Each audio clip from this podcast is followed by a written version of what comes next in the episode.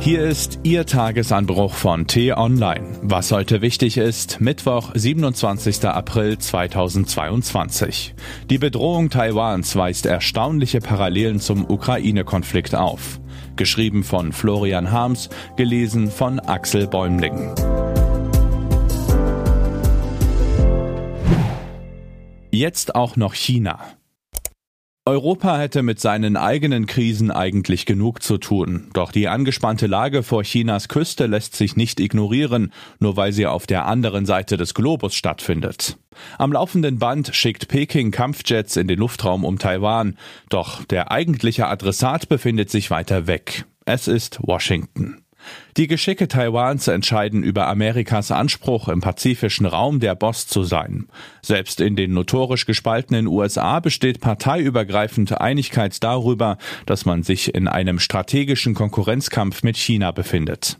Sein Ausgang entscheidet darüber, ob Demokratie oder Diktatur das 21. Jahrhundert dominieren wird. An der Seegrenze zwischen Taiwan und dem chinesischen Festland wird das Ringen der Blöcke ausgetragen, so wie einst am Grenzzaun zwischen BRD und DDR. Umso größer ist die Frage, wie wohl die Schlüsse aussehen, die Xi Jinping aus dem Krieg in der Ukraine zieht. Einige Beobachter glauben, Chinas Präsident werde das russische Debakel als Warnung verstehen. Er müsse mit Überraschung zur Kenntnis genommen haben, wie schnell die träge westliche Welt zum Schulterschluss fähig ist.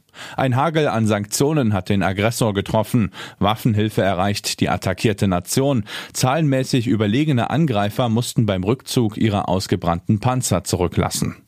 Als Einladung, Putin mit einer vergleichbaren Aktion nachzueifern, kann Herr Xi das ukrainische Drama eigentlich nicht deuten. Andere Analysten meinen, dass umgekehrt ein Schuh draus werde. Die USA seien vom Erfolg des ukrainischen Widerstands gegen Russland ermutigt, nun auch in Asien ruppiger aufzutreten und ihre Unterstützung für Taiwan zu verstärken. Auch so könnten Xi Jinpings Strategen die Lage interpretieren. Per Salamitaktik würde Pekings Einfluss im eigenen Hinterhof Scheibchen für Scheibchen reduziert. Handeln bevor es zu spät ist, lautet deshalb die chinesische Devise. Und da selbst der russische Wirtschaftswinzling den westlichen Sanktionen einigermaßen standzuhalten scheint, hätte ein Gigant wie China wenig zu befürchten.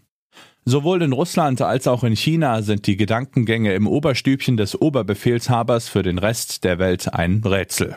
Man kann beobachten, analysieren, aus der kleinsten Regung der Augenbraue komplexe Schlussfolgerungen ziehen und wird trotzdem nur bei Spekulationen enden.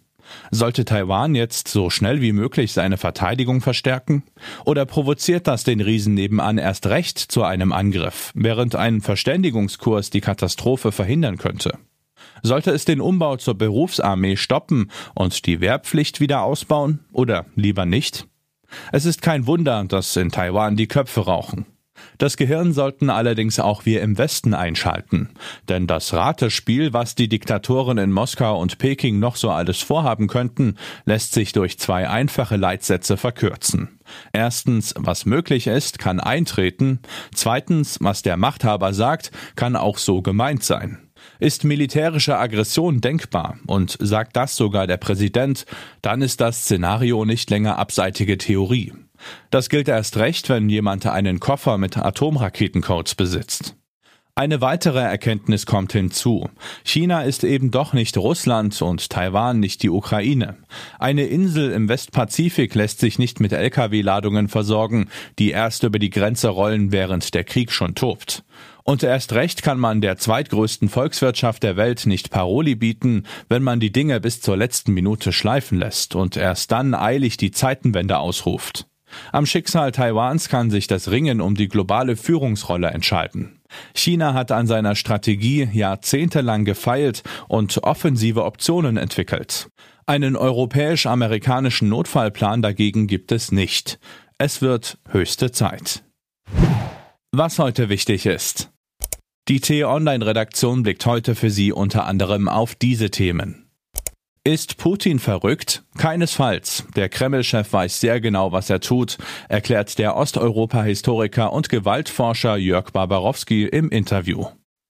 Deutschland schickt nun doch schwere Waffen in die Ukraine. Der Gepard-Panzer soll zur Flugabwehr dienen.